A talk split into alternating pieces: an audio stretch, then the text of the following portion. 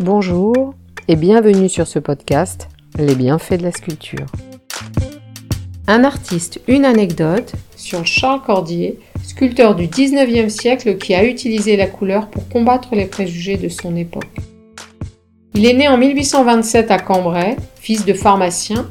Il entre à l'école des beaux-arts de Paris en 1846. Il rejoint la même année l'atelier de son maître François Rude.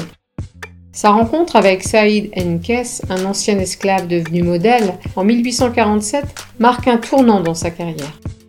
Il lui inspire son grand projet, représenter la diversité humaine axée sur la lutte contre l'esclavage.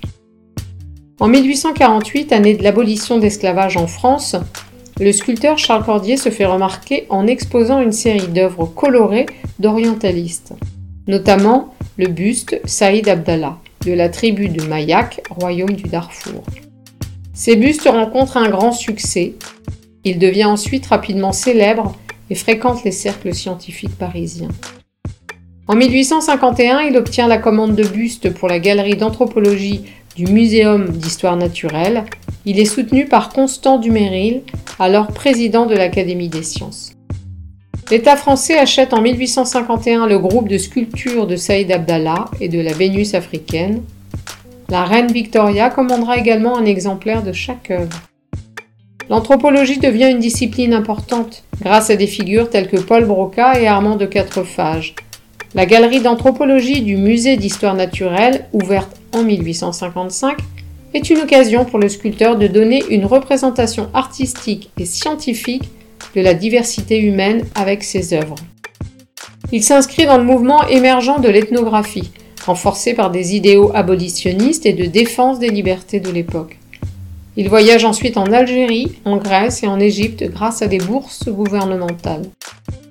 En 1856, Cordier continue ses voyages pour trouver des modèles pour sa collection ethnographique.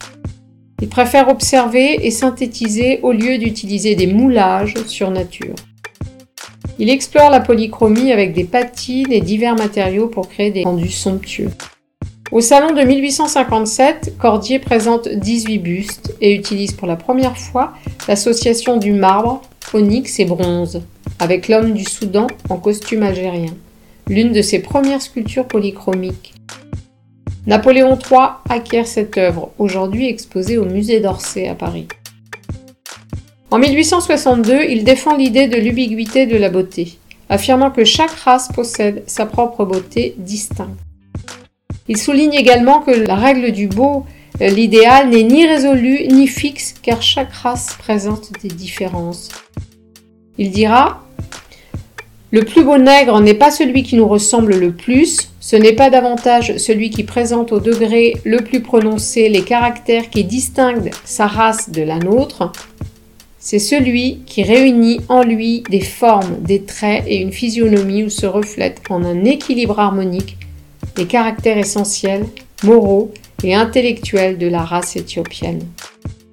Une idée novatrice à l'époque au XIXe siècle. Pourtant, la vision de Cordier sera dépassée par une nouvelle conception de l'anthropologie physique qui intègre les aspects culturels et linguistiques des peuples étudiés, en se basant sur d'autres disciplines telles que l'archéologie.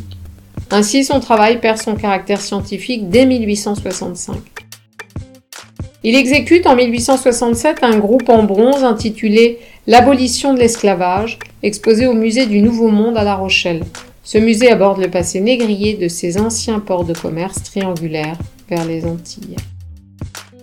Charles Cordier aura contribué à des projets majeurs à Paris, tels que le Palais du Louvre, l'Opéra Garnier et l'Hôtel de Ville, et a réalisé des monuments tels que le monument Maréchal Gérard à Verdun et le monument à Ibrahim Pacha au Caire. Son travail s'étend également à l'international. Après sa séparation avec sa femme, Charles Cordier vend sa villa arabe d'Orsay et sa villa mauresque de Nice.